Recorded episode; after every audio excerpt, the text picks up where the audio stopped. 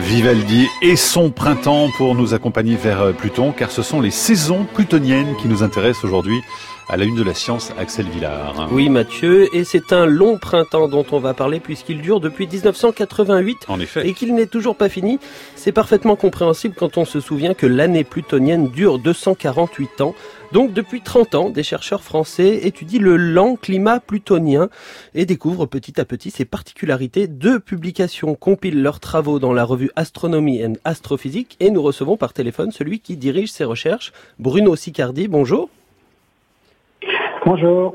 Vous êtes professeur à Sorbonne Université et chercheur à l'Observatoire de Paris. Alors au final, Bruno Sicardi, il va falloir plusieurs générations de chercheurs pour étudier une année complète euh, sur Pluton. Vous, n'avez vous-même connu que le printemps.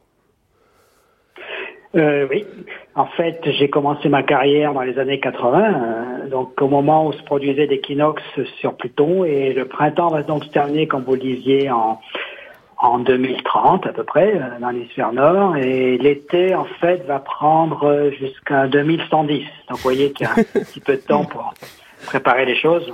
Alors quelle est la température moyenne sur Pluton au printemps? Alors, euh, le sol, les glaces à la surface de Pluton sont à, peu près à moins 230 euh, degrés Celsius. les scientifiques disent que ça correspond à ce qu'on appelle les degrés Kelvin, donc 40 degrés Kelvin. Oui. Et cette température dépend donc euh, de la l'énergie solaire qui arrive à la surface de Pluton. Alors quand on a accès seulement au printemps pour faire des observations, comment est-ce qu'on étudie le, le climat d'une planète sur 248 ans? Quelle a été votre stratégie pour essayer de détailler ce climat dans le temps? Alors, premièrement, il y a eu donc des mesures, ce qu'on appelle des occultations stellaires. Euh, Pluton, de temps en temps, passe devant une étoile. Et euh, lorsque l'étoile disparaît derrière Pluton, elle ne disparaît pas de manière abrupte, mais de manière graduelle, en plusieurs dizaines de secondes. Et ceci donne donc euh, le profil de densité, de pression et la température de l'atmosphère. Mhm. Alors, typiquement, on a observé une quinzaine d'occultations depuis 30 ans, euh, peut-être un peu plus, entre 15 et 20, et on a vu la pression augmenter, ce qui était surprenant, puisque c'était au moment où Pluton était en train de s'éloigner du Soleil, donc recevait de moins en moins d'énergie.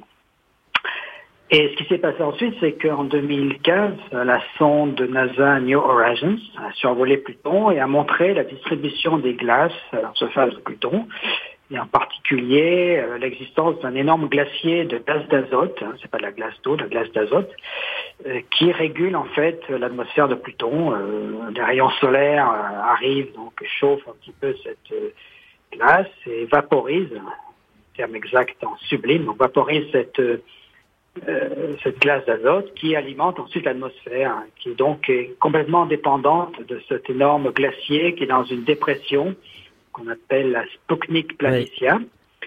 Et quand on a mis ensemble donc, nos mesures depuis la Terre et cette présence énorme glacier, on a pu euh, reconstituer tout un modèle cohérent euh, qui explique pourquoi euh, l'atmosphère a plus que a presque triplé en pression euh, depuis 30 ans. Donc on se rend compte quand même rapidement, Bruno Sicardi, que même si, si, sur Terre les choses vont plus vite, il y a aussi des, des, des pluies, des vents, des variations de pression sur Pluton. Ça, c'est des choses qui sont assez nouvelles au final. Ben, ce qui est intéressant de ce travail, je pense, c'est de, de, voir en temps réel, enfin en temps réel si je veux dire, parce que 30 ans, quand même assez long, mais euh, on voit comment une planète, euh, une planète naine comme Pluton réagit euh, selon son propre cycle. Hein. comme la, période orbitale de Pluton est de 248 ans, il faut 248 ans pour compléter un cycle complet. Et donc là, on voit, grâce à ces mesures, comment la planète réagit à son orientation par rapport au Soleil, à sa distance au Soleil. Et donc, il y a eu, si vous voulez, une combinaison d'observations faites depuis la sol et de mesures faites depuis l'espace. Et en mettant tout ça ensemble et en utilisant des modèles climatiques qui par ailleurs sont utilisés pour Mars ou pour la Terre, on arrive à comprendre ce qui se passe. Alors quand, quand on parle euh, quand on parle de météo sur Terre, on parle de, du cycle de l'eau. Vous l'avez dit tout à l'heure, la météo sur Pluton, c'est un cycle de l'azote. Est-ce qu'on peut imaginer qu'il y, ait les trois phases comme comme sur le, la Terre avec l'eau? Alors sur sur euh, Pluton, effectivement, euh, sur Terre, c'est l'eau euh, qui se vaporise, qui, qui se solidifie, une sorte de glace, qui est liquide, etc. Donc les climats, si vous voulez, sont beaucoup liés à cycle de l'eau. Sur Pluton, euh, l'eau est en fait forme de rocher, donc une roche très très dure.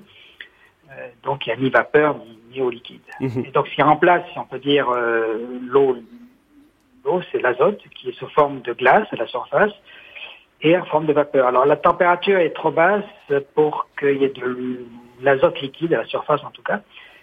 Donc les deux phases qui puissent, qui peuvent exister à la surface de Pluton, c'est euh, la phase solide, la glace, donc, et la phase gazeuse, et les deux interagissent euh, selon euh, l'énergie reçue du Soleil et vont évoluer au cours du temps. Alors vous avez dit tout à l'heure qu'en 2030, l'été dans l'hémisphère nord de Pluton va commencer. quels sont les changements majeurs que vous attendez? Alors, les, les, modèles prévoient, théoriques en tout cas, donc ça a été ajusté qu'on a fait depuis le sol, depuis la Terre depuis 30 ans, et ces modèles prévoient que même avant la fin du printemps, la, pression va recommencer à, diminuer, va commencer à diminuer. Donc on a atteint actuellement le maximum de pression. Et euh, la fin du printemps, ben, ça va être le début de la chute de, de pression qui devrait euh, se continuer pendant allez, une bonne centaine d'années. Euh, pendant ce, ce, siècle à venir, si on peut dire, euh, la pression va être divisée par 20. Donc, euh, dans les années 2100, 2150, il n'y aura que le 20e de la pression atmosphérique actuelle. Donc, vous voyez que c'est des saisons beaucoup plus violentes qui existent sur Terre, où les, les, pression atmosphérique euh, varie de quelques pourcents au cours d'une journée, au cours de l'année, au cours du mois. Et si dans le prochain siècle on envoie une autre sonde que New Horizon, est-ce qu'on aura des, des, nouvelles, des nouveaux paysages, des nouvelles images? Est-ce que ça va changer la surface de Pluton? Alors, euh, le fait que cet azote euh, va recommencer à se condenser sur la surface va former une pellicule de, de givre hein, qui est très fine, c'est une ordre du millimètre, mais très brillante. Donc, il se pourrait que Pluton devient de plus en plus brillant, en fait.